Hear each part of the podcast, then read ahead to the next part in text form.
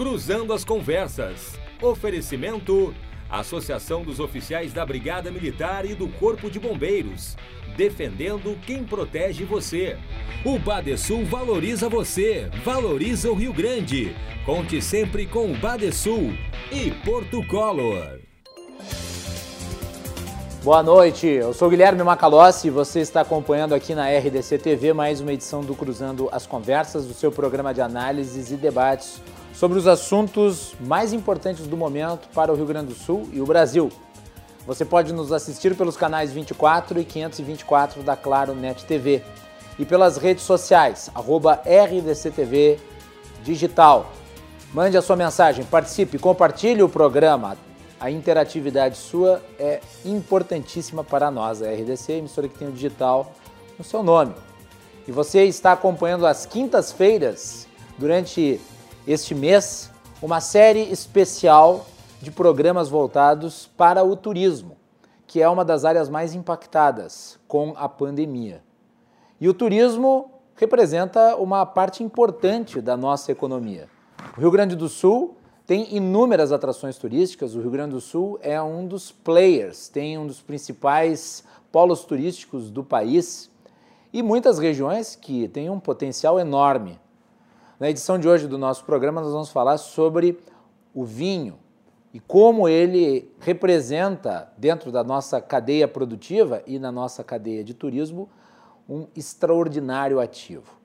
O Cruzando as Conversas é um oferecimento da Associação dos Oficiais da Brigada Militar, defendendo quem protege você. De Galeazzi Sul, há 40 anos, a evolução dos metais. Porto Color Soluções Gráficas. A Porto Color atende pelo WhatsApp e você pode ter os serviços da Porto Color na sua casa. E Badesul. O Badesul valoriza você, valoriza o Rio Grande do Sul. Conte sempre com o Badesul. Antes de nós passarmos à nossa pauta principal, uh, lembrar que o Cruzando as Conversas está realizando nas segundas e terças-feiras as entrevistas com os candidatos a prefeito da capital. Nós continuaremos essa série na próxima segunda-feira e na próxima terça-feira. Eu, Melanie Rupental e Armando Burdi questionando os candidatos que estão disputando o voto aqui na capital. Nos mesmos dias, no portal RDC, o Armando Burdi, Cláudio Andrade e Yasmin Luz entrevistam os candidatos a vice-prefeito. E nas quartas, quintas e sextas-feiras, no portal RDC, às 17 horas, uma série especial com os candidatos a prefeito de muitas das cidades mais importantes do interior do Rio Grande do Sul. Hoje nós tivemos a primeira parte dos candidatos a prefeito de Canoas e amanhã nós teremos a segunda parte. Cada candidato, nesse esquema, fala durante oito minutos, sendo questionado pelos jornalistas presentes, no caso eu, Cláudia Andrade Vitória Carolina. Então vocês são convidados a acompanhar a nossa programação especial com as eleições e vem muita coisa pela frente. A RDC prepara uma grande cobertura das eleições, inclusive com dois debates e a cobertura no dia da eleição. Foco na urna, foco no resultado. Antes da pauta principal, um comentário sobre isso que eu acho que é fundamental e que traz para nós o espírito da eleição. O que quer? O que quer o eleitor diante desse cenário de crise inédita? O eleitor, acredito eu como jornalista, mais do que nunca quer concretude. Quer que as propostas que são apresentadas tenham realmente fundamento, tenham uma base, uma sustentabilidade. Passou a época de candidatos saírem a prometer a esmo, ludibriando a mente das pessoas que são esperançosas com o futuro e que passa, obviamente, pela boa gestão pública. Então, ao acompanhar as nossas entrevistas e ao acompanhar as entrevistas e os debates realizados aqui em outros lugares, você que é eleitor, preste muito atenção em como os candidatos apresentam as suas proposições. Eu não posso, por força da legislação eleitoral, comentar a proposta de ninguém específico, mas eu posso falar em caráter geral. Nós precisamos focar em soluções que sejam realizáveis. E é por isso que nós temos insistindo numa pergunta que é fundamental: da onde vai sair o dinheiro? E o que o senhor vai fazer diante de um quadro de crise? Como ser inventivo? Essas perguntas são fundamentais. Essas perguntas nós estamos fazendo aqui e esperamos que vocês em casa façam também. Esse é o nosso chamamento. Foco na qualidade daquilo que é proposto, sem devaneios, sem megalomania. Nós sabemos que a retórica eleitoral é muito fácil de fazer. Difícil é sentar na cadeira e governar com o que se tem. E nós sabemos que o que se tem é cada vez menos, o cobertor é cada vez mais curto. Muito bem. Então vamos lá, vamos à nossa pauta principal aqui no Cruzando as Conversas de hoje, que eu acho que é uma pauta diferente para o nosso programa, mas tem tudo a ver com a realidade do Rio Grande do Sul. Qual é a importância da Zona Franca do vinho para o turismo do nosso estado? Do vinho em si, que é né, uh, produção, que é exportação, que é turismo. E para falar sobre esse assunto, eu tenho o enorme prazer de receber aqui uh, no programa pela primeira vez a minha colega, jornalista e empresária, Débora Vilas Boas da Dalt. Bem-vinda, Débora, é um prazer recebê-la. Prazer é meu, ainda mais depois de tudo isso que você acabou de falar, assina embaixo. Muito, Muito bem, ah, então fico honrado. E por videoconferência nós temos a participação do meu querido amigo e um dos melhores prefeitos do Rio Grande do Sul. Eu não falo porque é meu amigo e nem porque está né, tá concluindo o mandato, mas porque é um excelente prefeito. Guilherme Pazim, meu xará, bem-vindo, boa noite. Calócio, obrigado pelas palavras. Meu amigo, meu vizinho de muito tempo aqui de Farroupilha, também terra de vinho, espumante, moscatel. Um prazer estar contigo, com a Débora com o deputado Carlos Gomes e com todos aqueles que estão nos assistindo. Muito bem, como antecipou o prefeito Guilherme Pazim, quem também participa de hoje do nosso programa, o deputado federal Carlos Gomes. Deputado, bem-vindo, prazer recebê-lo pela primeira vez no programa. É, prazer meu, Guilherme Macalose, também o nosso é, Guilherme Pazim, prefeito de Bento, a nossa amiga Débora, uma grande entusiasta desse projeto da Zona Franca da Uva do Vinho. E que bom estar no teu programa, Cruzando as Conversas. Muito bem. A Melanie Rupental preparou para nós uma matéria relativa à Zona Franca do Vinho. Como é que está a tramitação?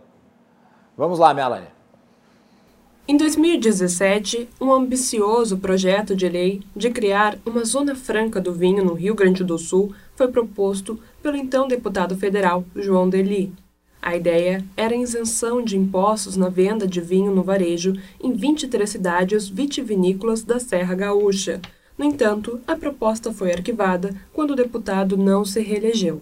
Apesar disso, em 2019, o deputado federal Carlos Gomes deu andamento na proposta, sob o argumento de que o objetivo central desse projeto é retirar dos produtores da região a pesada carga resultante da elevada tributação sobre a cadeia vitivinícola, o que o torna, segundo o deputado, desleal à concorrência com os vinhos importados. A matéria propõe que os vinhos, sucos de uva e espumantes produzidos em todo o território nacional e comercializados dentro da área da Zona Franca fiquem isentos dos seguintes tributos: Imposto sobre Produtos Industrializados, o IPI, Programa de Integração Social, o PIS, e Contribuição ao Financiamento de Seguridade Social, o COFINS. De acordo com dados do Instituto Brasileiro do Vinho, o IBRAVIN, em 2018 havia 1.100 vitivinícolas cadastradas no Ministério da Agricultura, com uma estimativa de geração de 200 mil empregos diretos, sendo entre 70 e 80 mil no estado, onde estão localizadas 680 vitivinícolas. Há em torno de 20 mil famílias produtoras de uva no Rio Grande do Sul. A expectativa é que a matéria seja votada no plenário da Câmara no segundo semestre deste ano, a tramitação do projeto foi interrompida em função da pandemia da Covid-19, mas houve a apresentação de um requerimento pelo deputado para que a proposta seja votada em regime de urgência. O texto já foi aprovado pela Comissão de Integração Nacional, Desenvolvimento Regional e da Amazônia da Câmara e atualmente encontra-se na Comissão de Desenvolvimento Econômico, Indústria, Comércio e Serviços. Gomes, fala para nós um pouquinho sobre o andamento do projeto, deputado. É, é, é, Guilherme, é o seguinte, o projeto é, Estamos com eco, estamos com eco. está de fato na Comissão de Desenvolvimento Comércio e Serviços. Produção, produção. Com a relatoria, Nós estamos com eco com o áudio do deputado Carlos Gomes. Nós temos que corrigir. Nós temos que corrigir. Nós vamos colocar, eu vou pedir então para. É, nós estamos com um eco tremendo aí, vamos colocar, vamos tentar ajeitar a situação aí. Vou passar para Débora Vilas Boas. Débora. Começa por ti, Débora. Pois bem, então toda essa ideia nasceu realmente, como bem colocou a matéria, da questão de que o Vale dos Vinhedos, que foi onde surgiu a ideia da Zona Franca, vinha sendo ah, ameaçado por vários fatores, mas principalmente pela expansão imobiliária, em função do êxodo rural. Porque produzir vinho estava ficando inviável em função do alto custo agregado a todo o processo em função também da, da tributação que impede que o produtor consiga distribuir bem o seu vinho e principalmente consiga oferecê-lo com preço competitivo para o visitante, para o turista que vai até as principais regiões produtoras. E isso foi se agravando de tal forma que a gente foi vendo a cidade avançando sobre o vale, as famílias uh, vendendo as suas terras para especulação imobiliária, a uva se tornando um, cada vez mais rarefeita e essa seria uma grave ameaça para a produção vitivinícola. Quando nós observamos isso lá no Vale dos Vinhedos, através das vinícolas hoje que compõem o vale, são mais de 30, nós começamos a conversar com outras regiões e vimos que essa situação se multiplicava por toda a cadeia vitivinícola do Rio Grande do Sul. E a gente começou a pensar em, em soluções. O que, que, falta principalmente no nosso turismo, no nosso, no nosso cluster de é, visitação às, às regiões produtoras? Falta o comércio. Porque as pessoas vão para os nossos hotéis maravilhosos, Guilherme, elas vão passear, vão para os restaurantes, fazem as degustações na vinícolas, mas na maioria das vezes elas não levam para casa uma única garrafa de vinho. Porque o vinho que elas encontram nas vinícolas, ali no varejo, ou na mão do pequeno produtor, principalmente, que é mais de 80% da nossa cadeia de produção, é mais caro do que no supermercado da cidade delas por essas contingências da distribuição e da tributação. Então a gente não tem aquele tripé muito importante de todo segmento turístico, que é o comércio. Para estimular exatamente que as pessoas vão até a nossa região produtora, não só para vivenciar a, uma imersão no universo do vinho, mas também para adquirir o produto, para comprar o vinho, para levar para casa, para mostrar para os amigos, para fazer uma propaganda positiva e incentivar o comércio do vinho no Brasil, é que foi que nasceu a ideia da Zona Franca. E é uma ideia muito simples, porque zonas francas já existem, Guilherme, há mais de dois mil anos.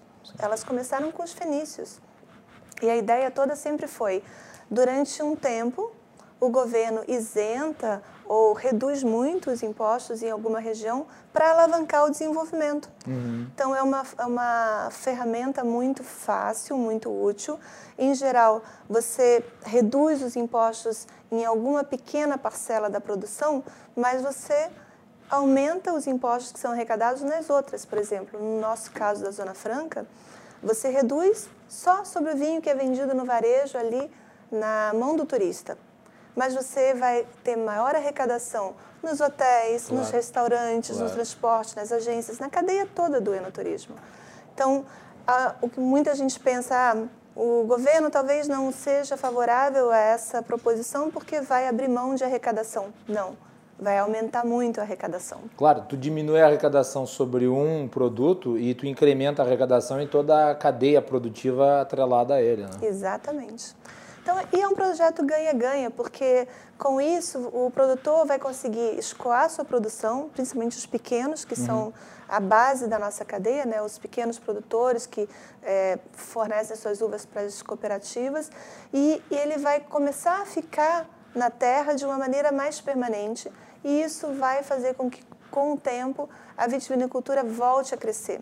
Porque hoje As pessoas têm comentado muito, ah, com a pandemia aumentou a venda de vinhos. Sim, aumentou no e-commerce. Mas não aumentou, as festas diminuíram, os bares estavam fechados, os restaurantes fechados. Na cadeia geral, não aumentou. E a tendência do consumo de vinho no Brasil não é aumentar, é diminuir. Exatamente porque cada vez mais nós temos legislações que são favoráveis aos vinhos importados e que são desfavoráveis à produção nacional. Muito bem, vamos tentar agora ouvir o deputado Carlos Gomes. Antes deu uh, um eco, acho que foi interno aqui para mim e não para o público. Deputado. Bom, vamos lá, Guilherme. Acho que agora vai dar. Agora sim. Então, o projeto hoje se encontra na Comissão de Desenvolvimento Econômico, Econômico Indústria, Comércio e Serviço, é, com a relatoria do deputado federal Amaro Neto, do Espírito Santo, e que esse relatório, esse parecer, já se encontra pronto, devolvido para a comissão, apenas esperando ser lido e aprovado. É, como, como bem disse a matéria, com a pandemia, as comissões pararam, salvo algumas pouquíssimas, como, tipo, por exemplo, o orçamento que está funcionando por hum. questões óbvias, é, mas as demais todas estão paradas. Então, nós entramos com requerimento de urgência, colhemos, com a ajuda de muitas mãos, mais de 300 assinaturas de deputados federais para que nós viabilizássemos esse requerimento de urgência a fim de que nós possamos retirar o projeto de onde se encontra e levar direto para o plenário. E aí, os relatores poderão ler os seus relatórios em plenário e assim é, colocar em, em votação. O fato é que esse requerimento ainda não foi pautado. Ainda hoje eu tive uma conversa com o presidente Rodrigo Maia para que ele nos ajudasse a pautar esse requerimento e ele me disse que iria também ter uma conversa com o Guedes para que não houvesse obstrução. Obstrução é o seguinte: se algum partido não der acordo para a votação, ele não será votado. Então, e, e, como nós estamos trabalhando remotamente, as matérias hoje apreciadas em plenário, todas elas precisam ter acordo é, de todos os partidos para que possa ser votado. E deputado, e o senhor acredita? A... O senhor acredita que diante de uma de uma situação como essa, onde nós precisamos estimular a economia, alguém se colocaria de forma contrária a um projeto dessa envergadura? Eu acredito que não, até porque, conversando com o próprio Rodrigo Maia, conversando com os deputados, é, nós não encontramos resistência acerca desse projeto. A nossa dificuldade, de fato, é por causa da pandemia. E como os deputados não estão indo a Brasília, é, são muito, muito poucos uhum. os que estão comparecendo, até porque a Câmara ainda está fechada para reuniões presenciais. Então, a, a dificuldade é essa, de construir o acordo para colocar em pauta e ter a segurança de que esse requerimento será votado porque de fato todos, todos o ministro, ministério, o, o, ministro do turismo, a ministra da agricultura, é, todos, todos esses já se manifestaram favorável por entender que é um, é um projeto que vai é, fomentar desde do, dos agricultores quanto a própria indústria, geração de serviços, enfim, movimenta todo o turismo. Então ele sabe da importância da aprovação desse projeto até para a retomada da nossa economia, também proteger esse setor que é muito importante, incentivar e proteger. Eu digo que não é só incentivar, porque muitas, muitas, é, muitas cadeias produtivas, muitos setores econômicos já foram incentivados, mas como eles não foram protegidos, acabaram sendo exterminados, destruídos, desmontados. E aqui nós temos um exemplo muito claro, que foi o couro calçadista, Isso. que hoje é, cambaleia, por quê? Porque foi, deram incentivo, deram apoio, mas não protegeram. E aí veio competição desleal de fora do país, uma produção é, tipo a China, começou a chegar muitos calçados, muitos artigos de couros aqui, e aí foi desmontando a nossa, a, o nosso setor, outras empresas saíram daqui foram para outros estados do país, ou seja, foi desmontado porque não se protegeu. E aí, é, na questão da Zona Franca da uva e do vinho, tem também um agravante a mais, que foi o acordo comercial assinado com é, a América do Sul e a União Europeia, que abarca também os vinhos, que lá fora são subsidiados. O seu custo de produção tem boa, um bom incentivo pelos governos. E aí, nós, mais uma vez, iremos estar deixando vulnerável um setor que é tão importante, que movimenta o turismo, gera muitos empregos. E, deputado, e nós é não fácil, podemos deixar que isso aconteça. É, é fácil comprovar isso. Você vê que o preço do vinho gaúcho, por exemplo, em muitos casos é o mesmo que tu gasta com vinho espanhol, um vinho italiano, um vinho português até. Uh, e isso, obviamente, é, é prejudicial para o uh, pro produtor daqui, né? Quer dizer, ele não tem nenhum tipo de, nenhum tipo de, de mecanismo de, de, de facilitação, por assim dizer. Exatamente. E, viu, Guilherme, eu quero também dizer o seguinte, eu sou presidente da comissão é, de turismo do, do, Mercosul do Parlasul.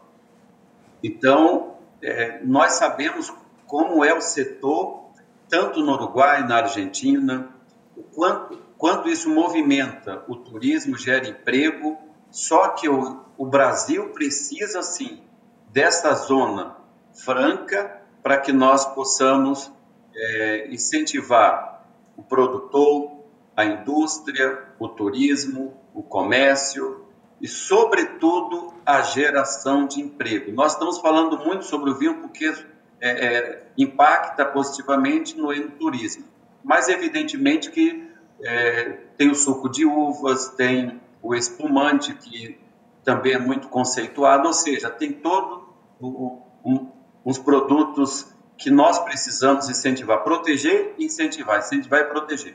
Muito bem, vamos, vamos ouvir aí a análise que faz o prefeito Pazim, ele que administra Bento Gonçalves já aí há oito anos, vão se completar, e o prefeito Pazim está numa das regiões de maior produção vinícola uh, da, da vinicultura do Brasil. É uma cidade como Bento Gonçalves que tem dois pontos turísticos relacionados ao vinho, que é o Caminhos de Pedra e o Vale dos Vinhedos.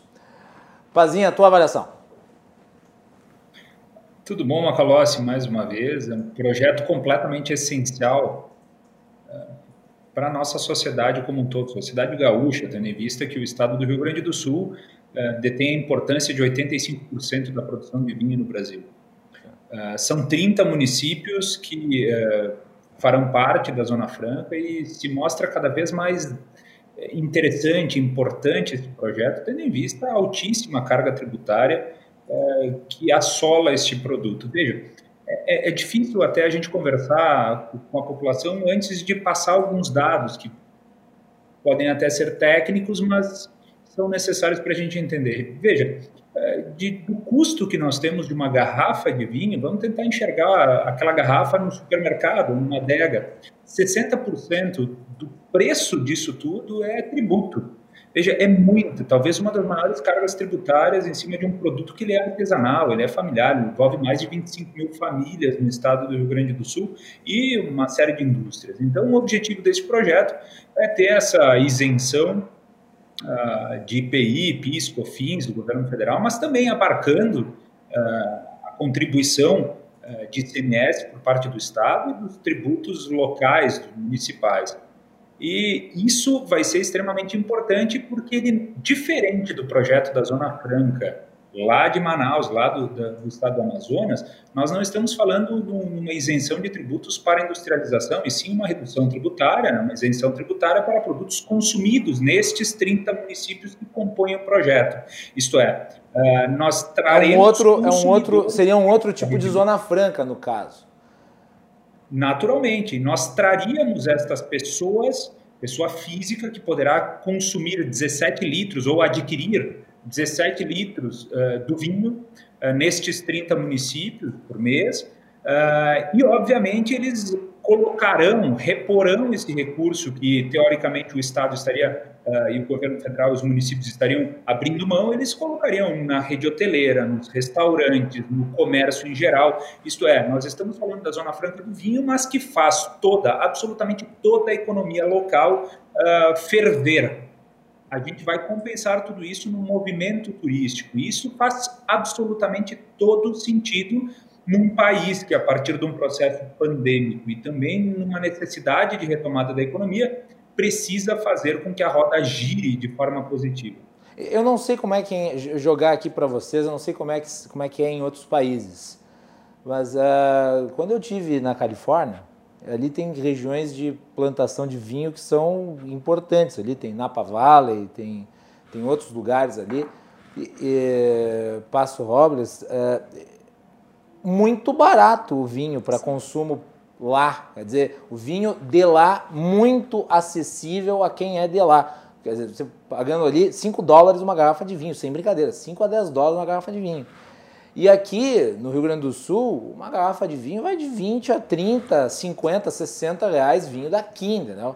Uh, o que obviamente encarece e, e, gera uma, uma situação muito complicada para o produtor. Eu não sei como é que é lá, não sei se tem algum tipo de programa de incentivo, mas em geral a agricultura e o vinho faz parte do campo também, né? Uh, acaba sendo muito incentivado uh, em outros países. Né? Guilherme, né? então... você tocou no ponto central dessa questão, que é a forma como o vinho é encarado dentro de cada país. Uhum. Uh, na grande maioria dos países que são produtores, o vinho é encarado como um produto alimentício.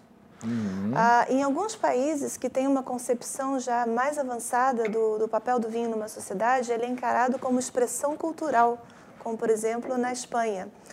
E por, por conta dessas qualificações, os vinhos são ah, os produtos mais subsidiados nesses países. Porque as pessoas não se dão conta do quanto exportador de fronteiras é uma garrafa de vinho. Quando você pega uma garrafa de vinho, você está vendo o nome do produtor, o nome de uma região, o nome de um país, o a nome de uma uva, a história. É, é muita informação uh, no teu momento de maior prazer. Então isso é, é, um, é um é, abre Inclusive, fronteiras. estimula a pessoa, Débora, a, a viajar para conhecer a região onde foi feito aquele vinho. Exatamente. É, todo mundo já entende quem estuda a cultura do vinho entende o quanto o papel do vinho é agregador e ele favorece a, a dinamização de outras culturas que estão correlatas, porque para produzir vinho você precisa saber um pouco de é, agronomia, um pouco de climatologia, um pouco de solo, um pouco de, de, culinária, um pouco de gastronomia, um pouco de história, um pouco de mercado. É, é uma cultura extremamente complexa, milenar, que nasceu junto com o homem. Então, Infelizmente, no Brasil, o, em algum momento, o vinho passou de alimento a ser um produto de luxo, com alta carga de, tributária e classificado como maléfico à saúde por causa do teor de álcool. Coisa que não acontece com a cerveja, por exemplo. E já se tem estudos do quando pode ser benéfico à saúde o vinho se tomado com moderação, como qualquer outro produto agrícola. Mas essa é a questão. Uh, enquanto no Brasil o vinho for, for sobretaxado porque ele é um produto supérfluo, ao invés de ser encarado como uma cadeia uh, que não é só agrícola, mas cultural, a gente não consegue mexer nessa tributação, porque a tributação sobre esse tipo de produto é muito mais alta. E a outra coisa que a gente tem que levar em conta também na questão do vinho do Brasil é que o nosso vinho foi moeda de troca com os países com os quais nós fazemos Aliás, acordos gosto, comerciais. Desculpe, desculpe lhe interromper nesse sentido, mas é que eu não gosto desse negócio de taxar porque alguém no governo considera supérfluo. Porque se nós formos levar o pé da letra, batata frita é supérfluo. Vamos sobretaxar a batata frita porque faz mal, porque supostamente faz mal, porque tem gordura. Quer dizer, é uma medida absolutamente antieconômica, com uma natureza arrecadatória, voraz, antieconômica e que, obviamente, acaba incidindo sobre uh, um, um, um grupo inteiro de produtores que são extremamente competitivos e que têm know-how para a produção daquilo. Então, Uh, se vale para bebida, deveria valer para comida. Mas por que, que não vale para comida? No caso, a bebida, principalmente o vinho, que é uma produção de natureza daquela região, que é típico daquela região, que é um produto daquela região, não pode ser encarado como tal, ou pelo menos não deve mais ser encarado como tal. Né? Exatamente, até porque o vinho ele tem, é, ele é um produto tão cultural que você tem o conceito de indicação de procedência, os selos de denominação de origem. Por quê? Porque se reconhece que a produção de vinho envolve fatores diversos como a cultura, como o estilo, como o mercado, como a história de cada região. E ele traz é, desenvolvimento econômico latente para essas regiões. E é por isso que ele é moeda de troca, porque para os países que têm uma boa parte da sua exportação baseada na venda de vinhos, a, abafar a produção de vinhos brasileira é uma boa política. E a gente tem cedido, infelizmente, a essa política. E Mas, como nós temos concorrentes, né? Por tudo que é lado. Né? Você citou os países que subsidiam. Acho que Portugal é um dos países que é um dos exemplos no mundo no, no, no incentivo à produção vitivinícola. E eles conseguiram, em questão de duas, três décadas, projetar o vinho português no mundo, que hoje ele é um dos três vinhos mais buscados do mundo. Sim. Em questão de poucos anos, pelo incentivo, pela decisão governamental. Mas no Brasil hoje a gente não tem nem pedido que se mude Imagina se alguém em Portugal vai dizer que o vinho do Porto é item supérfluo. Pois é. Né? Ou, ou na existe, França, é, em Bordeaux. É, não existe Exatamente. isso, não existe então, isso. Mas a gente não tem nem tentado uh, ir tão longe nessa discussão. O, o, que o projeto propõe é que haja uh, uma isenção de impostos nas três esferas, federal, estadual e municipal, uh, que pode ser decidida, essa isenção é dinâmica, porque as zonas francas elas são, elas são reguladas por um órgão que é criado na sociedade entre governo e iniciativa privada, para que uh, ela vá sendo dinâmica. À medida que ela vai dando resultados, ela vai gerando desenvolvimento econômico, as regras vão sendo flexibilizadas ou intensificadas. Então, ela pode começar com redução de dois, três impostos e isso ser ampliado se, se verificar que houve o progresso uhum. desejado. Muito bem. Aliás, falando nisso, né, quer dizer, no aspecto cultural, vou chamar de novo o Pazinho para discussão, porque uh, o vinho está associado com a própria colonização de áreas importantíssimas do Rio Grande do Sul, a Serra Gaúcha, né? Quer dizer, a, a imigração italiana. O vinho está associado à história, além de tudo, né, Pazinho? É verdade, Macalossi. Isso vem da nossa imigração, isso vem da nossa cultura eh, de tradição e justamente por isso, da Serra Gaúcha, nós temos 23 municípios que compõem esse projeto. Uh, os outros sete municípios são das novas regiões vitícolas e vinícolas do nosso estado, como Serra do Sudeste, Fronteira, que também estão fazendo um trabalho maravilhoso, com Bagé, Livramento, Dom Pedrito, são uh, municípios que estão fazendo um trabalho muito bacana. Isso para nós é realmente importante, nós não estamos falando de um produto industrializado, nós estamos falando de um produto cultural, de uma, uma imagem, um retrato histórico da nossa gente, algo que trabalha desde o setor primário, com o agricultor no campo, nós não, não temos a, a mecanização agrícola no setor produtivo da, do vinhedo, ah, nós estamos falando de algo artesanal, que é, consegue ganhar escala e já ganhou qualidade.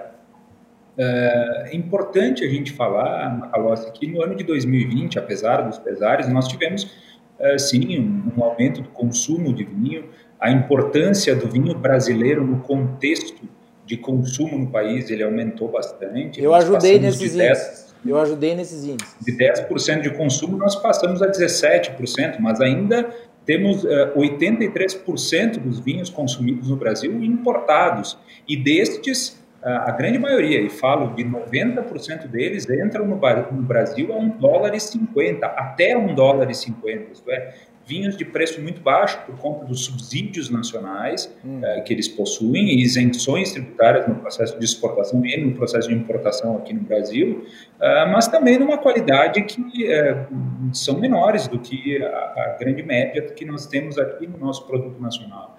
Então temos produtos, temos condições de competir, temos um mercado gigantesco que é o mercado brasileiro.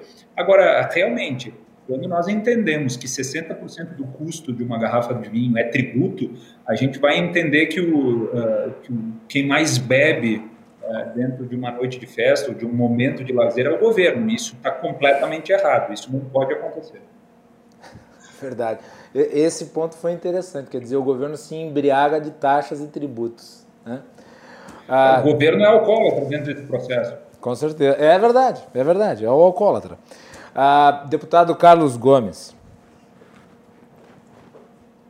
É, eu queria só dizer o seguinte, que é, esse projeto na comissão, na primeira comissão de integração nacional, desenvolvimento regional e da Amazônia, sofreu alteração, tá? O prefeito até o projeto inicial previa nove garrafas, nove litros, e no, na, na primeira comissão onde ele foi aprovado a primeira vez, o relator colocou para 18 tá?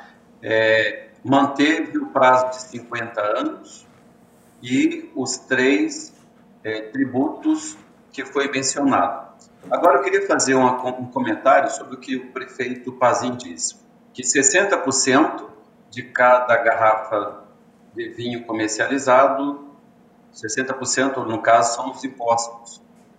E esses três é, IPI, PIS e COFINS, que está mencionado aqui, da redução dos impostos de tudo aquilo que for comercializado de vinhos dentro da Zona Franca, isso dá uma redução em torno de 30, 30 e poucos por cento. Mesmo assim, é, não vai é, suprir tudo aquilo que o governo arrecada, não vai reduzir tudo, né? Mas pelo menos já desonera um pouco essa carga tributária fazendo é, mais leve é, e assim fomentando esse setor importante. É, também eu quero dizer que existe, além dos 30 municípios já colocados, existe uma, um pedido muito grande de tantos outros setores e municípios que produzem é, para que esses municípios pudessem ser inseridos. Só que agora, é, só mesmo os relatores. Estou falando isso porque tanto a Débora, acredita que até o próprio prefeito deve ter recebido demandas de municípios pedindo para serem inseridos nessa zona franca. Mas para ver o quanto os municípios estão é, sofrendo e precisando de ajuda nesse setor é, do, de produção de vinhos, suco de uvas e também espumantes. Deixa eu perguntar, aliás, já que tu mencionaste nisso, deputado, quais são os critérios para integrar, para poder participar dessa Zona Franca? Existe algum? Quer dizer, existem especificidades? Já que o senhor cita aí uh, pedidos de vários municípios para também participarem?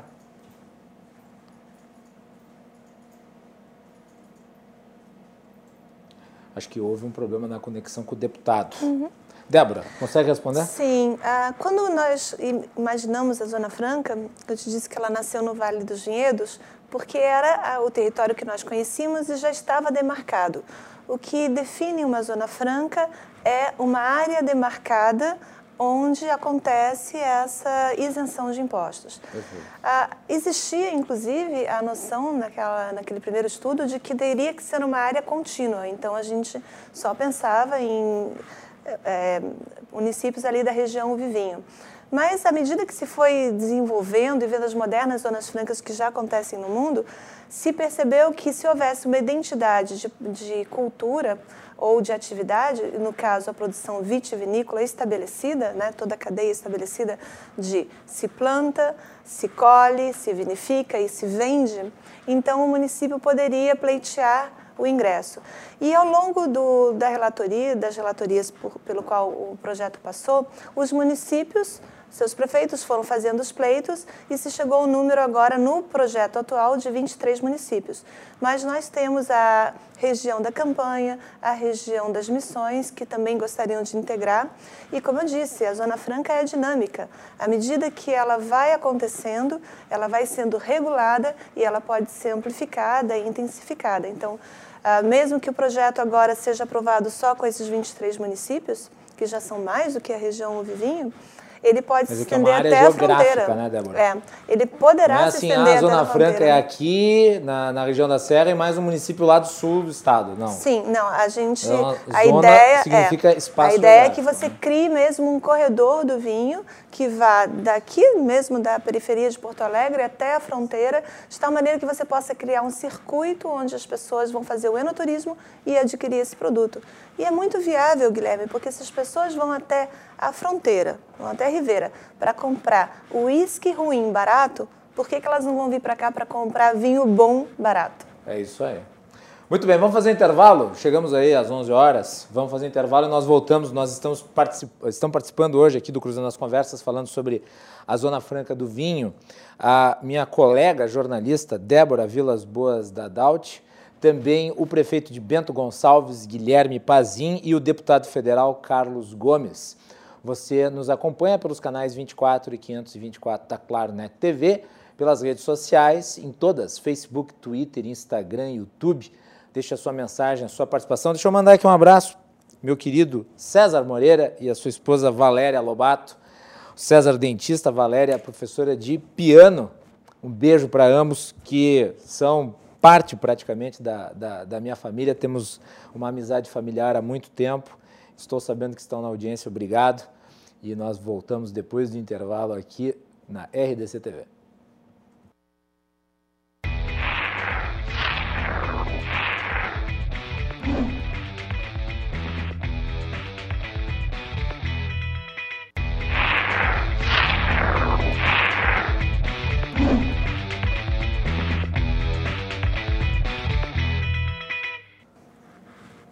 Muito bem, estamos de volta aqui com Cruzando as Conversas, o seu programa de análise e debates. Hoje nós estamos falando sobre a importância do vinho para a economia do Rio Grande do Sul e para o turismo do Rio Grande do Sul. É o terceiro de uma série de quatro programas sobre a retomada do turismo uh, na pós-pandemia. Ainda não estamos oficialmente em pós-pandemia, esperamos estar a partir do fim do ano, quando todos né, torcemos para uh, a vacinação pelo menos começar, né?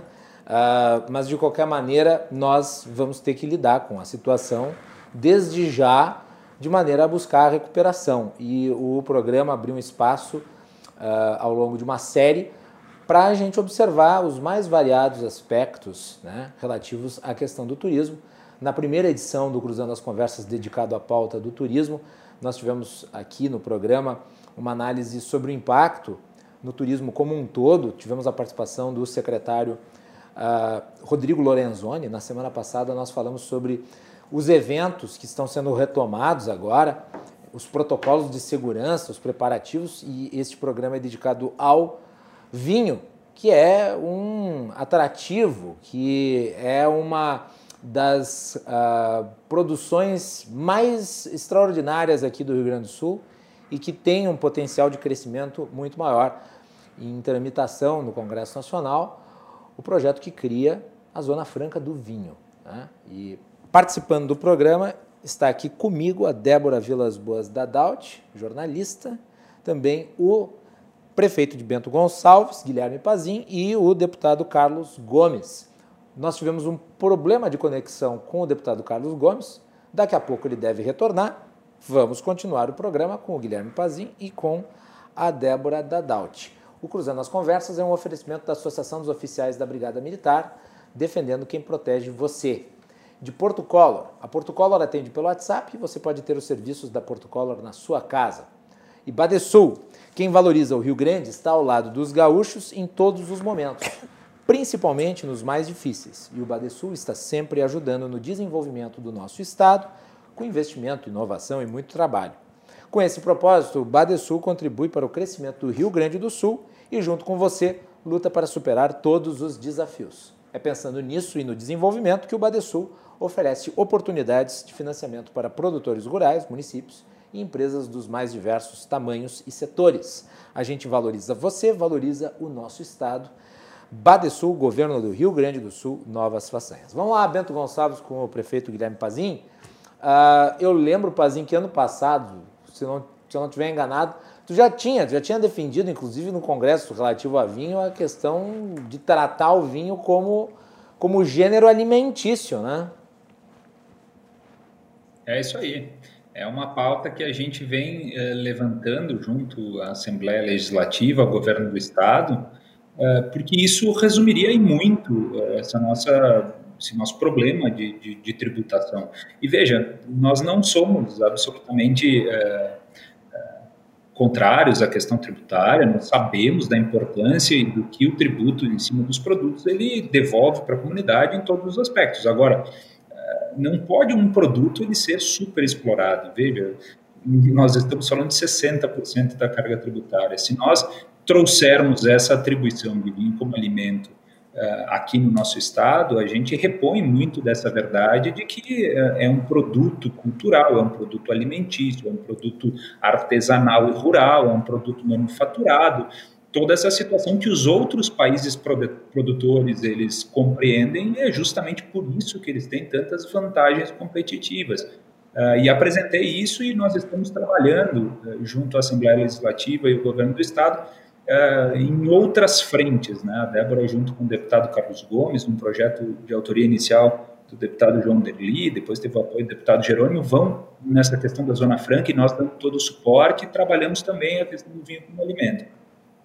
É importante, Macalossi, a gente entender toda essa, essa engrenagem, como ela vai girar.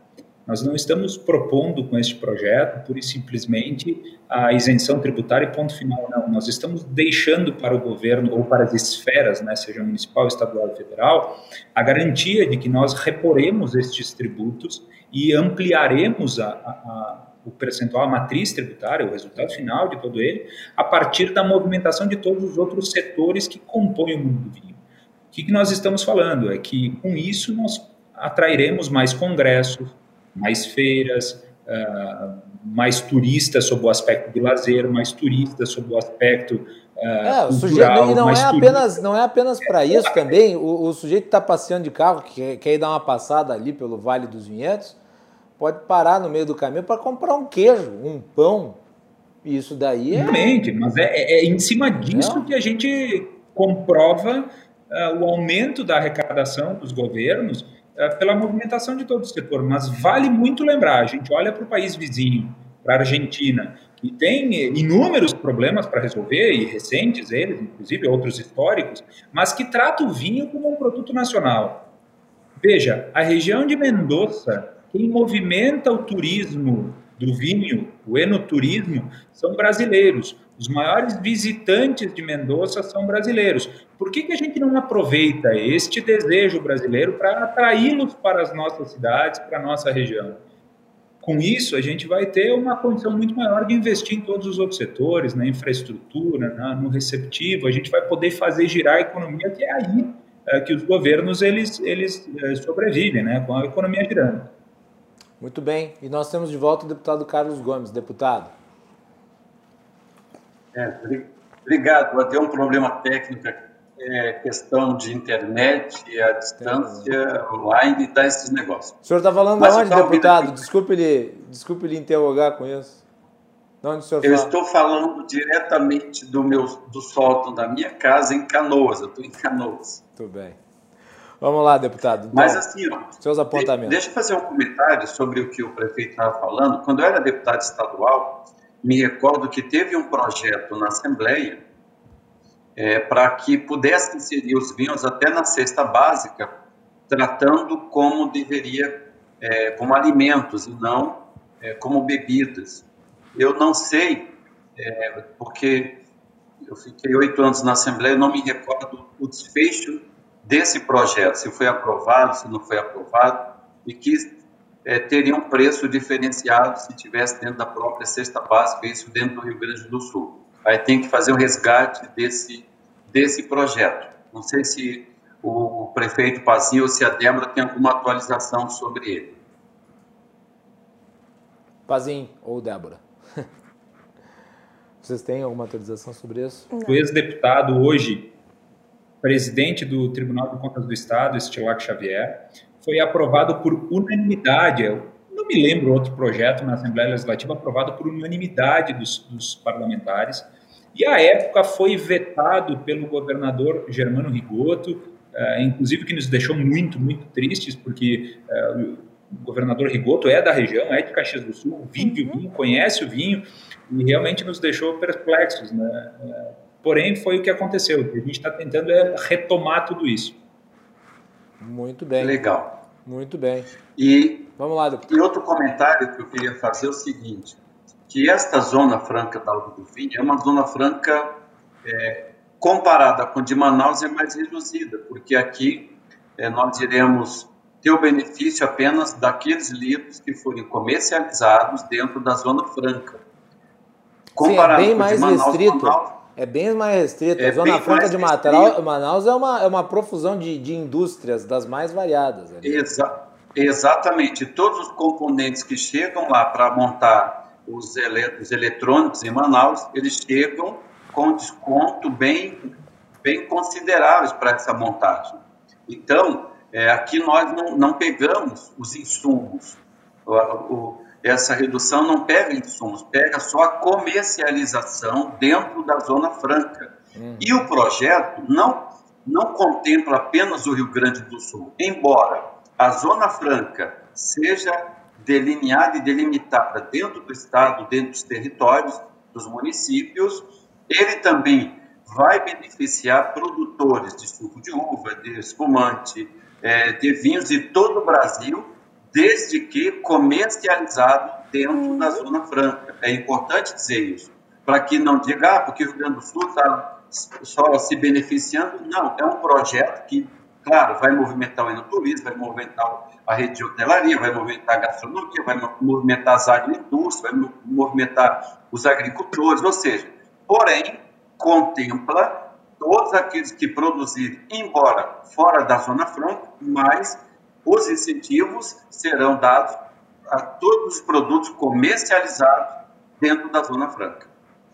Muito bem. Débora. É, é muito importante essa, essa anotação do Sim, deputado. É fundamental. Pelo seguinte, um, muita gente pensa assim, mas uh, se a cantina, se o produtor, se a vinícola vão vender ali 18 garrafas de vinho com desconto na mão do, do visitante, uh, isso não vai gerar uma grande, um grande impulso econômico na região. É um desconto muito pequeno, numa quantidade muito pequena para fazer alguma diferença.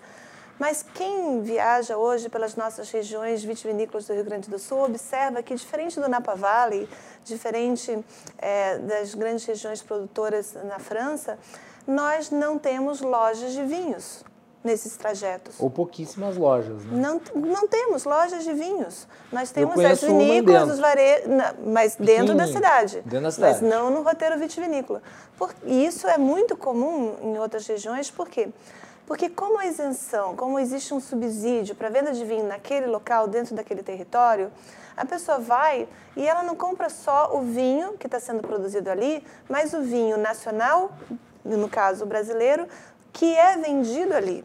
Então, uma vinícola, vou citar um exemplo de uma excelente vinícola gaúcha, como a Miolo, que tem produção de vinhos na Campanha, no Vale dos Vinhedos e também no Nordeste do Brasil. Ela pode trazer o seu vinho do Nordeste, isso gera uma série de impostos só nesse traslado, e vender no Vale dos Vinhedos ou em algum outro município que está dentro da Zona Franca, com essa vantagem tributária.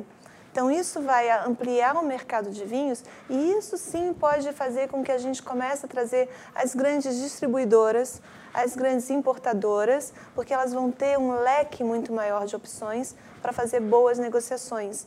E é assim que você consolida uma cadeia vitivinícola e um trade né, que pode ser internacional. Porque muitas das nossas vinícolas gaúchas hoje têm uma boa dose da sua produção exportada. Pois é, né, Pazinho? Interessante isso que a Débora traz em relação à questão da, da, das lojas de vinho na região de, de produção de vinho aqui no Rio Grande do Sul. É, é justamente a Débora toca num, num, ponto junto com o deputado Carlos, que é aquilo que a gente vem batendo na tecla. A gente está estimulando uma nova economia, a gente está estimulando uma matriz que se amplia, a gente está estimulando a geração de emprego, a gente está é, estimulando quantos, a Quantos não vão, a partir disso, abrir lojas de venda de vinho? Pois é, e é importante que a gente compreenda e os governos compreendam, agora nesse caso os parlamentares que uh, estão sendo uh, convencidos aí pelo deputado Carlos Gomes, que cada portinha que abre, cada empresa, cada adega, cada loja que, que abre vai ter no mínimo uma pessoa trabalhando. Então, é isso que realmente traz a dignidade para o ser humano e é a partir do desenvolvimento econômico que a gente conquista isso. Muito bem. Uh, Débora, um ponto que eu acho que é importante. Tu tem números aí relativos ao impacto da pandemia na questão do vinho. Sim. Traz para nós os números, mesmo, vamos comentar. Hoje mesmo recebi do setor vitivinícola. Então, alguns números que são assim contundentes se analisados uh, pelo curtíssimo período de tempo que foi um semestre, né, esse primeiro semestre de 2020. Uma queda de 46% no número de visitantes nas nossas regiões vitivinícolas em relação a 2019. É, no período crítico, de março a junho, essa queda foi para 76%. É, o setor de serviços e agroindústria, que mais sentiram o impacto do, no turismo, tiveram uma queda, em média, de 86% no número de visitações. As vinícolas, no número de visitas também, só elas isoladas, 78%. E, segundo o Sindicato das Empresas de Gastronomia e Hotelaria, a ocupação hoteleira da região teve uma média de 9% de ocupação, um prejuízo de 85% em 2020. Ou seja, isso não é recuperável até 2023. 9% de ocupação? 9% de ocupação. E dos 183, e aí eu vou citar Bento Gonçalves, uh, restaurantes que há em Bento Gonçalves, durante esses meses só 16 puderam se manter abertos, porque estavam em beira de estrada. Então, o prejuízo que nós calculamos, ele só no nosso pequeno trecho do Vale dos Vinhedos, que são três municípios, Monte Belo do Sul, Garibaldi e Bento Gonçalves, nós calculamos uma perda para o setor de turismo de 36 milhões de reais.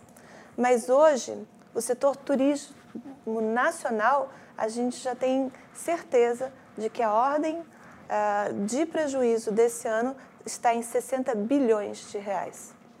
Pazinho, fala um pouco aí sobre o impacto que deve ter sentido na pele, né? Total, principalmente na, na situação do turismo, Macalossi. A gente fala que no vinho teve um aumento no consumo, ok, mas compra online. Uh, no turismo a Sim, gente sentiu tu não sabe, quer dizer, o, o, o, a, o consumo do vinho online pode comprar em qualquer empresa que não seja necessariamente da região onde se produz o vinho. Sim, e pelas questões tributárias, os grandes e-commerces do Brasil não são no nosso estado. Uhum. Uh, mas o turismo ele realmente sofreu muito e com ele a movimentação de pessoas aqui na nossa região que tem por um dos grandes pilares o setor do turismo. Impacta realmente na questão da gastronomia nos eventos no setor hoteleiro e veja nós estamos falando quando tratamos de turismo nós estamos falando de 52 setores ou de atividades que compõem toda essa matriz econômica que é o turismo. Uh, agora a gente vai retomando com toda a tranquilidade com muitos cuidados a nossa cidade e a nossa região ela a partir de quinta-feira sexta-feira ela já começa a receber muitos turistas, e isso eh, de forma bastante eh, controlada, bastante respeitada em cima dos protocolos. Mas o nosso desafio é retomar um patamar de que, como nós tivemos em 2019, falo por Bento Gonçalves, que nós uh, fomos o segundo maior destino turístico do estado, atrás de Gramado, com 1 milhão e 600 mil turistas, segundo dados do próprio SEBRAE, uh, onde os movimentos a partir das feiras, dos congressos, dos seminários, e também pelo nosso enoturismo, está crescendo demais, ela tinha uma movimentação praticamente semanal. A gente estava uh, atingindo pontos de ocupação que nunca antes uh, haviam sido uh, curtidos aqui na nossa cidade. Né? Agora é o processo de retomada, é estímulo, estímulo na veia. Nós precisamos de linhas de financiamento, de crédito na praça para o nosso setor, porque nós precisamos realmente estimular e muito uh, este, este setor, essa indústria limpa, né, sem chaminé, que a gente tanto tem orgulho. E daí a importância da atuação de parlamentares como o Carlos Gomes, né, deputado? É, temos que trabalhar, fortalecer, fazer os movimentos necessários, não só os parlamentares. Eu penso que a sociedade como um todo pode nos auxiliar fazendo movimento, os prefeitos também que é, tem interesse direto no assunto, eu penso que tem que haver uma mobilização. Quando há essa mobilização, nós conseguimos é, vencer os obstáculos, mover os empecilhos e chegar aos nossos objetivos. Então, eu penso que nós precisamos fazer isso. Eu, eu sei que o prefeito é, é parceiro, a Débora, Débora é incansável nesta luta e eu quero até dizer que é, quem eu mais vejo lutando e acreditando nesse projeto, além do prefeito, a Débora se destaca nisso, mas é um projeto que eu acredito que vai beneficiar toda uma economia, como nós sabemos, manter os empregos, que não são poucos, em torno de 200, 200 mil empregos diretos, então não é coisa pouca. E tudo isso é, é a nossa economia girando. Então, é um projeto que eu costumo dizer que ele é maior do que qualquer deputado, é maior do que é, todos nós, é, é do Brasil, é do, é do Estado, é do Brasil. E nós precisamos fazer todo o esforço possível para viabilizar esse projeto. Quer seja na íntegra como ele se encontra, ainda que sofra pequenas alterações, mas que ele saia do papel e venha cumprir a sua missão, que é de proteger, sempre de proteger esse setor, incentivar geração de emprego, tanto lá no campo como também é, no comércio, no, através do turismo e do enoturismo.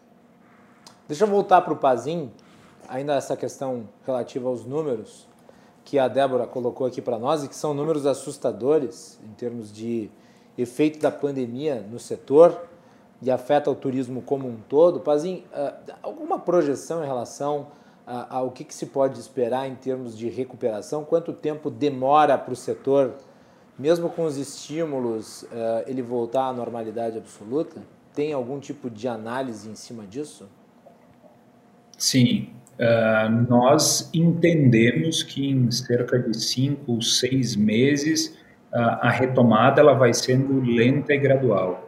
O que a gente não pode é errar o pé agora, uh, dar o remédio muito mais amargo do que a, a, doença ela exige e fazer mais uma parada. Isso a gente não, não pode. Tanto que, junto com o setor de turismo, o setor hoteleiro, o G30, a Débora, membro atuante do G30, Uh, trabalhamos um protocolo alternativo a este do governo do estado, que foi avalizado pelo próprio comitê de crise do estado, para que a gente não pare mais. O que a gente não pode é trancar. O setor ele não aguenta mais uh, um dia sequer parado.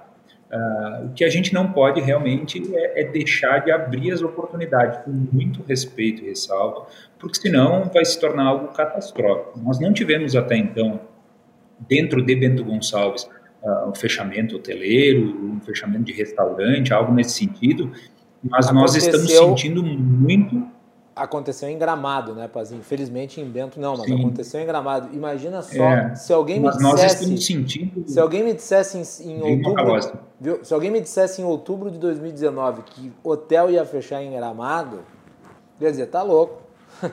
É que nem é, banco fechar no Brasil, mas, é difícil.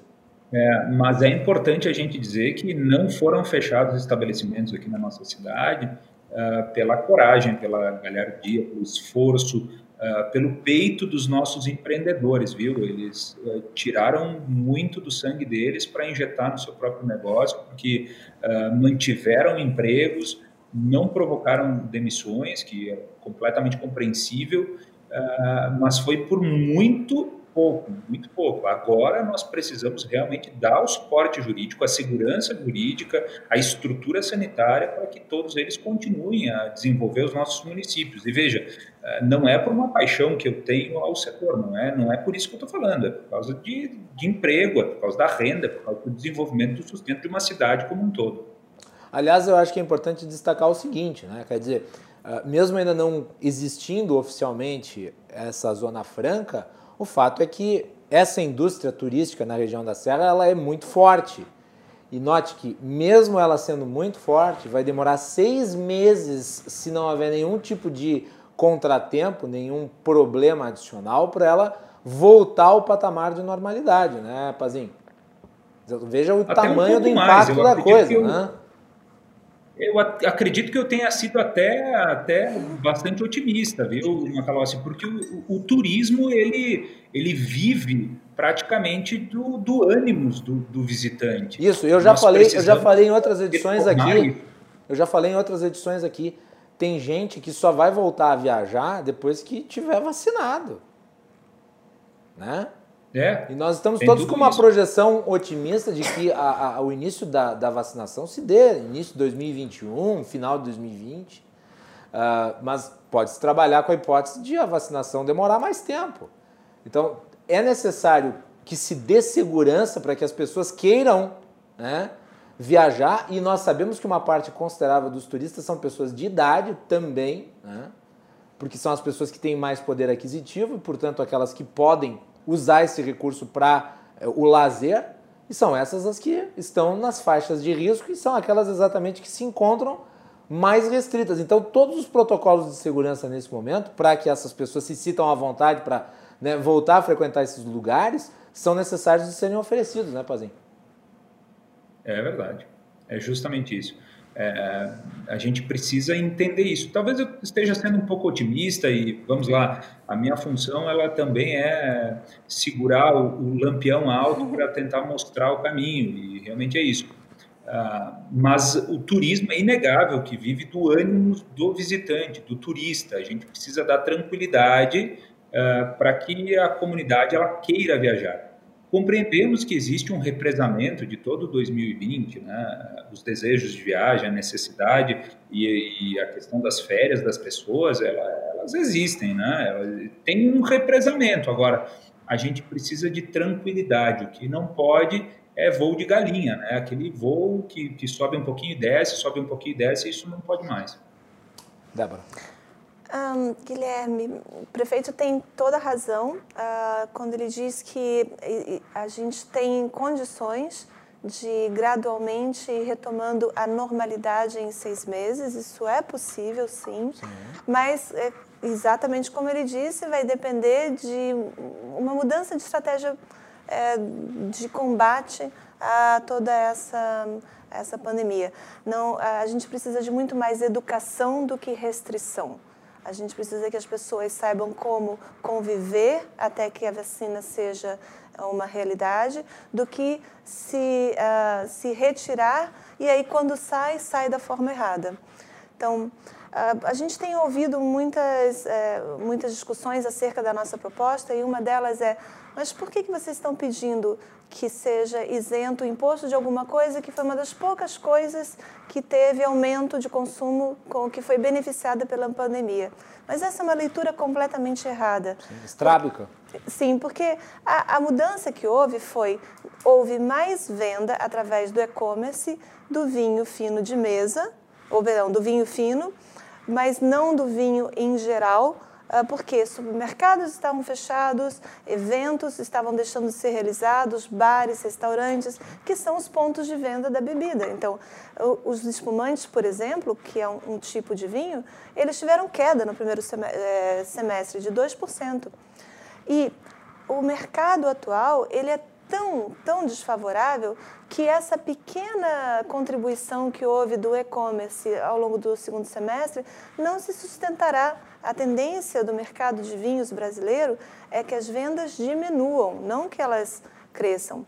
E se a gente é, é, pensar na iminência do acordo da União Europeia e na continuidade do acordo com o Mercosul, a realidade hoje é de 84% do mercado brasileiro de vinhos é de importados. 84%? Basicamente, de cada 10 garrafas de vinho compradas no Brasil, uma é brasileira. Isso é parte dessa cultura de desincentivo, né? Quer dizer, Exatamente.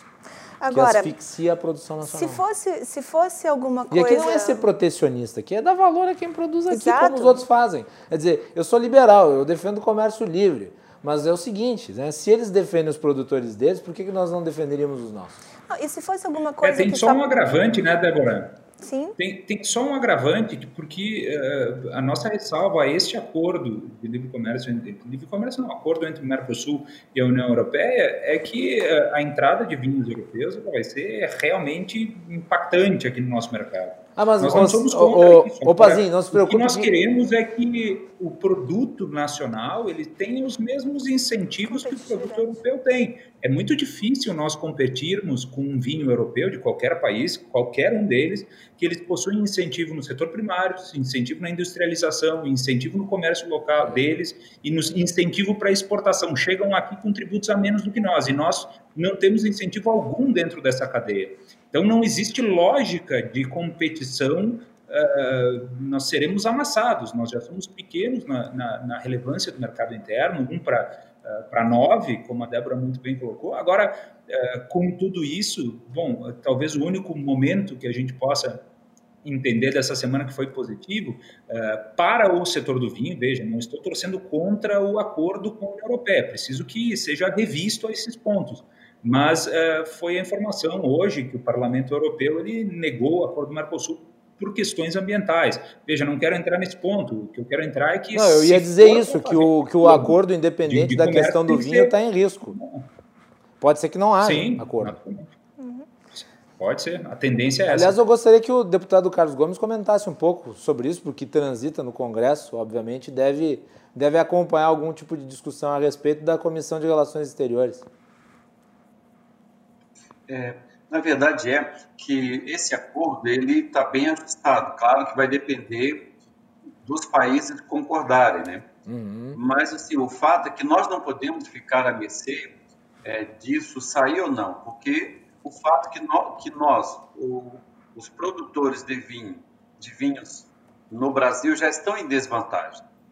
É, saindo o acordo, aumentará ainda a desvantagem. Agora tem uma questão é, que essa desvantagem não é de qualidade. Eu queria dar um testemunho para vocês. A desvantagem é dos incentivos, é que os vinhos lá fora são subsidiados, tem todo um apoio dos seus governos, governantes, quanto o nosso não. Eu tenho acompanhado, tive o privilégio de acompanhar alguns embaixadores eh, no Vale dos Vinhedos. Um deles foi de Israel e outro da República Dominicana todos eles ficaram encantados. A última, em Brasília, é, sempre tem eventos nas embaixadas, é, festas alusivas aos aniversários dos países, e aí todos os embaixadores são convidados. Uhum. A última festa, antes da pandemia, foi da República Dominicana, do qual o embaixador esteve em Bento, conhecendo o Vale dos Vinhedos, conhecendo toda a nossa produção. E ele ficou muito encantado. Levou, ele, e olha que ele foi de Brasília com a sua querida mãe de carro para conhecer Bento Gonçalves, não foi de avião. E isso lhe, proporcionar, lhe proporcionou comprar o máximo de vinhos e levar. E esses vinhos ele serviu a todos os embaixadores que esteve na última festa das embaixadas ou dos embaixadores antes da pandemia que foi da República Dominicana. E ele disse: Olha, falou assim, Carlos, foi um sucesso. Todos amados, elogiaram a qualidade dos vinhos. E ele me disse: Olha, nós temos que divulgar mais isso, porque eu não conhecia, a maioria dos embaixadores não conhecem. E eu fiz uma visita uma vez a vários embaixadores dos países do Mercosul e também alguns de fora, como do México, e eles falaram que não vê vinho do Brasil no México, vê do Chile, vê outros países. Mas por quê? Exatamente por essas coisas que nós estamos falando. O Chile tem incentivo, a Argentina tem outra, outros incentivos. Então, nós precisamos fazer com que o nosso, os vinhos saiam da Serra Gaúcha, ganhem o Brasil e ganhem o mundo. Para isso, é indispensável a criação dessa Zona Franca. Muito bem. Débora. O deputado é um entusiasta do projeto e a, a, a, gente tem que agradecer algumas coisas que o universo conspira a favor e uma das coisas foi ter uh, o, o, projeto inicial feito pelo, pelo deputado Derli, que é um especialista em Zona Franca, ele é o autor do projeto da Zona Franca Calçadista, e depois ser encampado pelo deputado Carlos Gomes, que é um entusiasta, é um gaúcho é, arraigado e ele, é, ele junto, inclusive com o último relator, o Alan Henrique, fizeram aprimoramentos no projeto, então ele tem ficado cada vez melhor. E ah, se fosse um projeto que fosse muito ah, ligado a um grupo de empresários, a, até a um determinado lobby, se poderia discutir a validade dele, mas não é o caso. Ah, no ano passado, em 2019, o encerramento do Ministério do Exterior foi ah, com vinícolas convidadas da denominação de origem uhum. do Rio Grande do Sul, né, no Vale dos Vinhedos, para apresentar os vinhos da, da denominação de origem para os embaixadores. Uh, nós tivemos a oportunidade de, fomos lá em questão de 10 vinícolas e mostramos os nossos vinhos para embaixadores que estavam uh, se despedindo do ano de trabalho em Brasília e foi um sucesso. Então, o próprio Ministério do Exterior, que teve a oportunidade de conhecer, conhecer esses vinhos quando esteve aqui com o evento do Mercosul, em que o presidente esteve na Serra Gaúcha, levou os vinhos para lá. E nós temos apoio da Embrapa, do SIC, do SEG, do Ibravin, da Federação, da União Brasileira de Vitivinicultura, da Uvibra, de quase todas as entidades e associações é, vitivinícolas como a Provale, a Promontes, a Probelo, da AENOTURA, que agora é AMETUR, a Associação eh, Internacional de Enoturismo, que foi presidida pela Ivane Fávero, que é brasileira. Então, nós temos hoje a Regina Vanderlinde, presidente da OIV, são, eh, nós temos hoje uh, expoentes é, do vinho brasileiro no mundo e entidades muito importantes que apoiam esse projeto porque entendem que isso vai nos ajudar a mudar esse, esse conceito, essa percepção errada que nós temos sobre o vinho brasileiro. Muito bem. Eu gostaria só de pedir para a Melanie colocar para nós aqui na tela dois gráficos que a, que a Débora pediu para que a gente selecionasse, só para fechar a nossa conversa. Está aí a evolução do mercado brasileiro de vinhos. Fala rapidinho sobre essa evolução aí que nós estamos mostrando para o nosso telespectador. A fonte é a Ibravin e os números são de junho de 2019. Sim. Débora. É, é exatamente isso. O que a gente percebe nesse gráfico é que o mercado de vinhos do Brasil, ele, ele já ele entrou, digamos, em num patamar, ele está equilibrado, mas nós temos uma grande, uh, os vinhos brasileiros têm uma grande uh, área para crescer, porque nós temos que conquistar essas outras nove garrafas. Hoje, o aumento que acontece da venda de vinhos é dos importados. A venda de vinhos brasileiros, ela está praticamente estagnada na mesma quantidade há anos. E descendo, se você contar, eh, pensar em alguns nichos específicos, como por exemplo o vinho tinto, o que cresce mais é o vinho espumante. E os vinhos de mesa, que são os vinhos mais simples, os vinhos de uva híbrida. Esse vinho tem, ele tem, e ele é a maior parte do nosso mercado de vinhos, não é de vinhos finos. Então, o que mostra aí é que a tendência de venda de vinhos brasileiros, se se mantiver toda a estrutura atual, é de diminuição. Próximo gráfico, Melanie.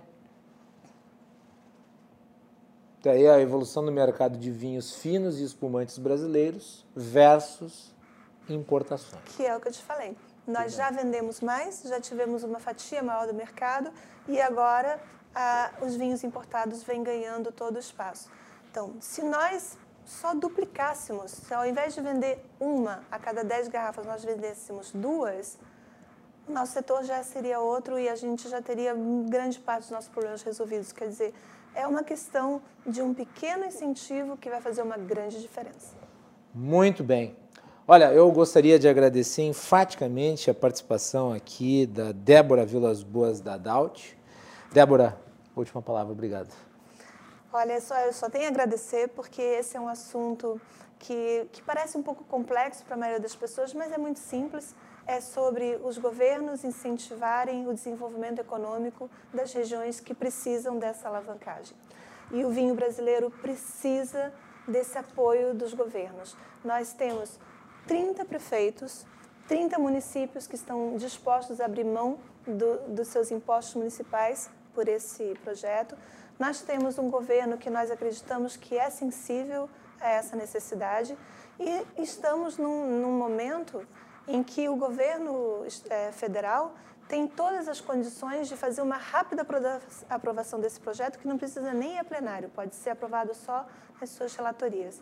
Então, é um momento em que tudo está conspirando a favor, e que precisa é que todos nós divulguemos a necessidade e a, o nosso apoio a essa causa da Zona Franca da Uva e do Vinho. Muito bem. Deputado Carlos Gomes, obrigado pela participação, parabéns pelo trabalho. Espero que a votação desse projeto importante se dê tão logo quanto possível.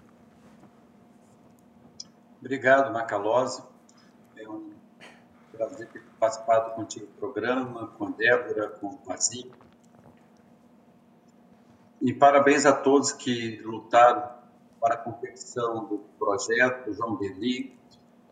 Enfim, nós vamos trabalhar até o final, porque eu acredito numa causa nobre, geração de emprego, renda, a geração, é, movimentação da nossa economia. Então, eu, como soldado da causa, vou lutar até o final, porque eu acredito que é uma causa nova. Muito obrigado e quero pedir a todos também que possam mandar uma mensagem, um e-mail para o presidente Rodrigo Maia, que nos auxilie e coloque quanto antes o requerimento de urgência do, em pauta para que nós possamos aprovar e depois discutir o mérito em plenário. Muito obrigado, um abraço a todos. Muito bem. E por último, agradecer a participação do meu xará, prefeito de Bento Gonçalves, Guilherme Pazim. Pazim, obrigado e parabéns aí pelo trabalho à frente da prefeitura. Muito obrigado, Macalossi. Comigo, quero cumprimentar e agradecer pela noite maravilhosa, Débora, deputado Carlos Gomes, que assistiram, todos assistiram aqui. Essa entrevista ela vai ficar. Mas dizer que o vinho nacional é um produto apaixonante, beba, importantíssimo, um produto maravilhoso, é saúde, isso é vida. Uh, e vejam, nós temos um, um caminho muito pela frente, um consumo per capita de vinho no nosso país é de cerca de 2 litros por ano. Então, uh, tem mercado para todo mundo. Pelo contrário, nós queremos é aumentar o desenvolvimento dos nossos são de uma qualidade incrível, feito por pessoas especiais aqui no nosso estado, é, os demais estados produtores do país. Então, muito obrigado. Venham a Bento Gonçalves da Serra Gaúcha. Muito bem. Eu vou estar aí no final de semana, inclusive, como sempre. Muito bem, então. Vem tivemos... aqui, então. Com certeza. Está aí, então, Guilherme Pazim, prefeito de Bento Gonçalves, Débora Vilas Boas da Daut, que é jornalista empresária, e Carlos Gomes, deputado federal, participando dessa análise sobre a questão do mercado do vinho. Lembrando que nós, nas quintas-feiras, ao longo desse mês, estamos fazendo uma série especial sobre o turismo do Rio Grande do Sul. Hoje falamos sobre o mercado do vinho, a zona franca do vinho que está para ser votada. E eu gostaria de agradecer também a Ana Cláudia Schmidt, que está uh, fazendo a curadoria né, dos uh, nossos programas junto aos convidados, formando esses painéis aqui que são realmente muito esclarecedores. Ana Cláudia é uma craque e uma parceiraça nossa aqui. Vamos fazer intervalo e voltamos com João Carlos Silva, direto de Brasília. O João Carlos é daqueles que só consome vinho da Serra Gaúcha. Para falar dos bastidores do poder. Já retornamos.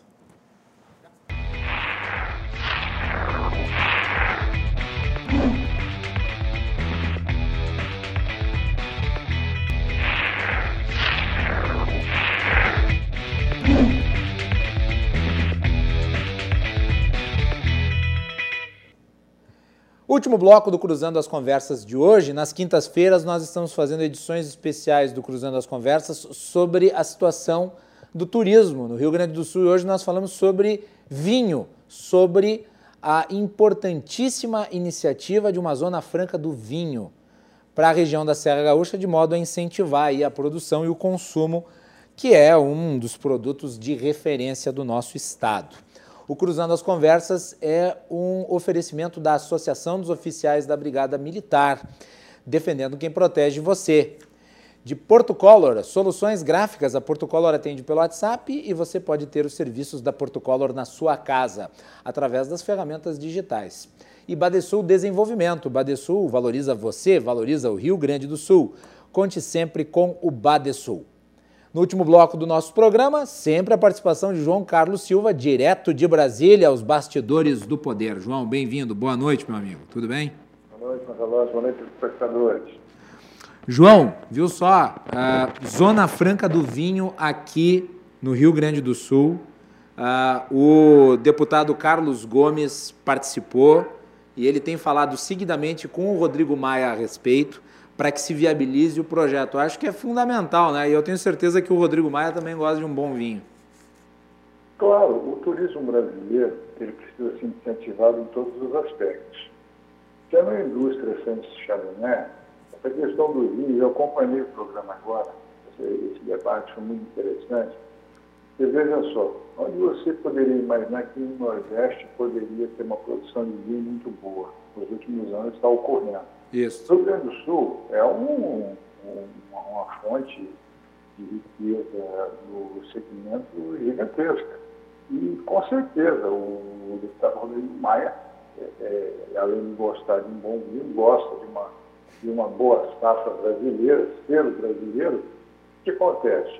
Você terá aí uma cadeia de empresas muito grande e uma rentabilidade fora do comum para o Estado. Sim, e uma, e uma cadeia produtiva né, que está toda interligada e que é afetada pelo consumo do vinho. Né? Uma cadeia produtiva eficiente, né? Com certeza. João Carlos Silva, vamos falar aí sobre Lava Jato. O presidente Jair Bolsonaro deu uma declaração que gerou uma enorme repercussão. Eu vou pedir para a Melanie colocar para nós aí a fala do presidente.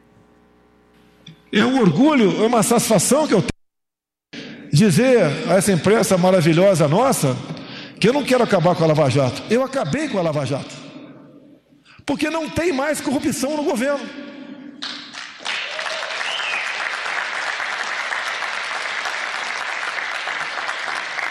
Eu sei que isso não é virtude, é obrigação. Tua avaliação dessa frase que gerou uma enorme polêmica. O presidente tentou fazer uma graça, mas não ficou muito bom, né? Não, ele quando disse acabei com a Lava Jato, ele foi direcionado ao Sérgio Moro, né? Porque o Sérgio Moro é cara da Lava Jato.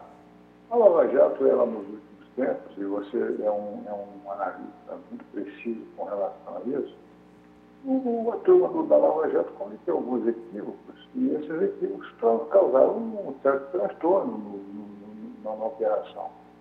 Quando o presidente diz isso também, no governo dele não há corrupção, sim, até o presente momento você não vê nenhum ato de, de corrupção dentro do governo do presidente Bolsonaro, nem também por parte de membros do, do governo. Claro, quando ele diz isso, ele quer atingir diretamente Sérgio Moro por quê? Porque com 50 e poucos por cento de aprovação popular, você tem oxigênio suficiente para pegar o microfone e dizer o que, o governo está fazendo e o que, que não está fazendo. Né? Ele dá a linha do, do, ele linha do tempo do governo em cima da sua popularidade. Claro, a Lava Jato foi importante para o país em muitos aspectos. Cometeram equívocos? Claro, não tem, não, não, isso é, é fato.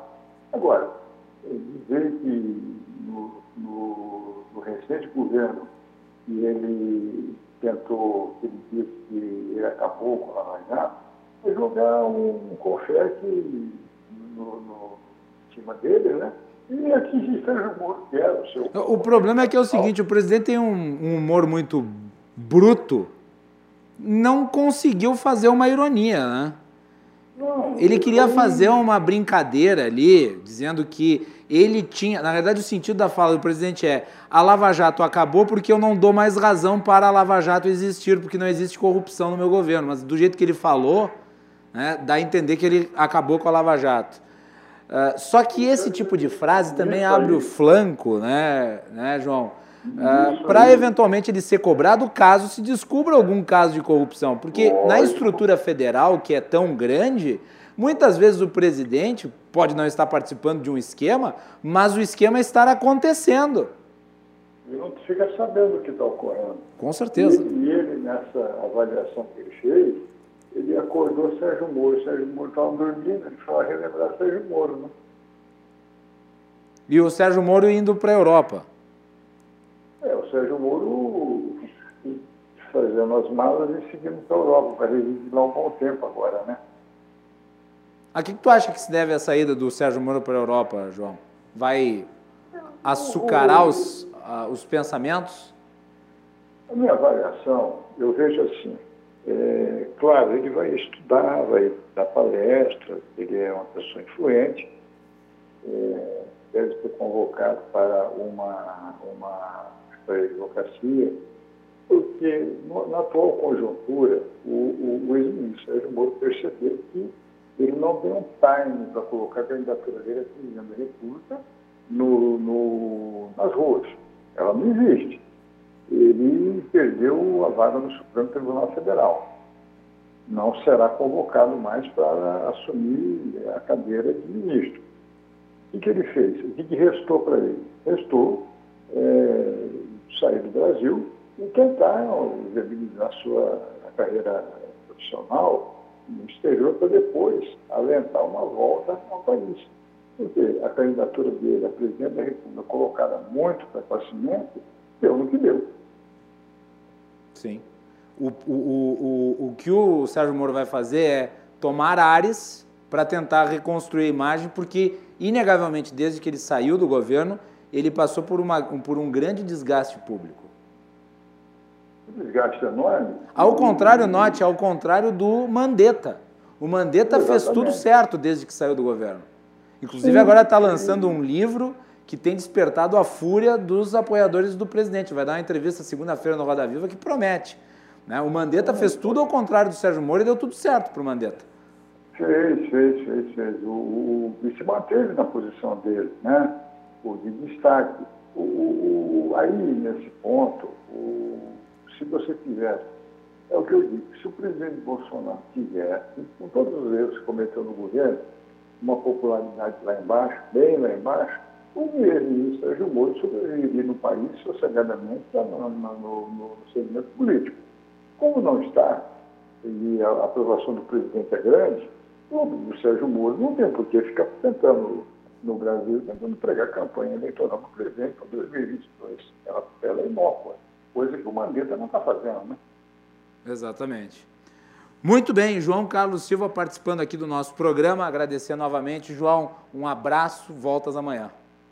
Grande abraço a todos, parabéns pelo programa de hoje, muito bom. O tema muito caiu como uma luva para o segmento do turismo brasileiro. Bom descanso a todos. Tá aí então, João Carlos Silva, os bastidores do poder, João, sempre com seus comentários, análise, os bastidores de Brasília.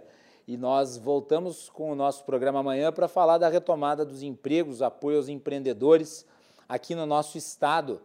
Nós vamos ter inclusive a participação de integrantes do SEBRAE aqui do Rio Grande do Sul. Então fiquem ligados. E lembrando que nós temos a nossa programação, a cobertura das eleições amanhã às 17 horas no portal RDC. O Cláudio Andrade comigo e a Vitória Caroline entrevistando os candidatos a prefeito na cidade de Canoas. Boa noite e até mais.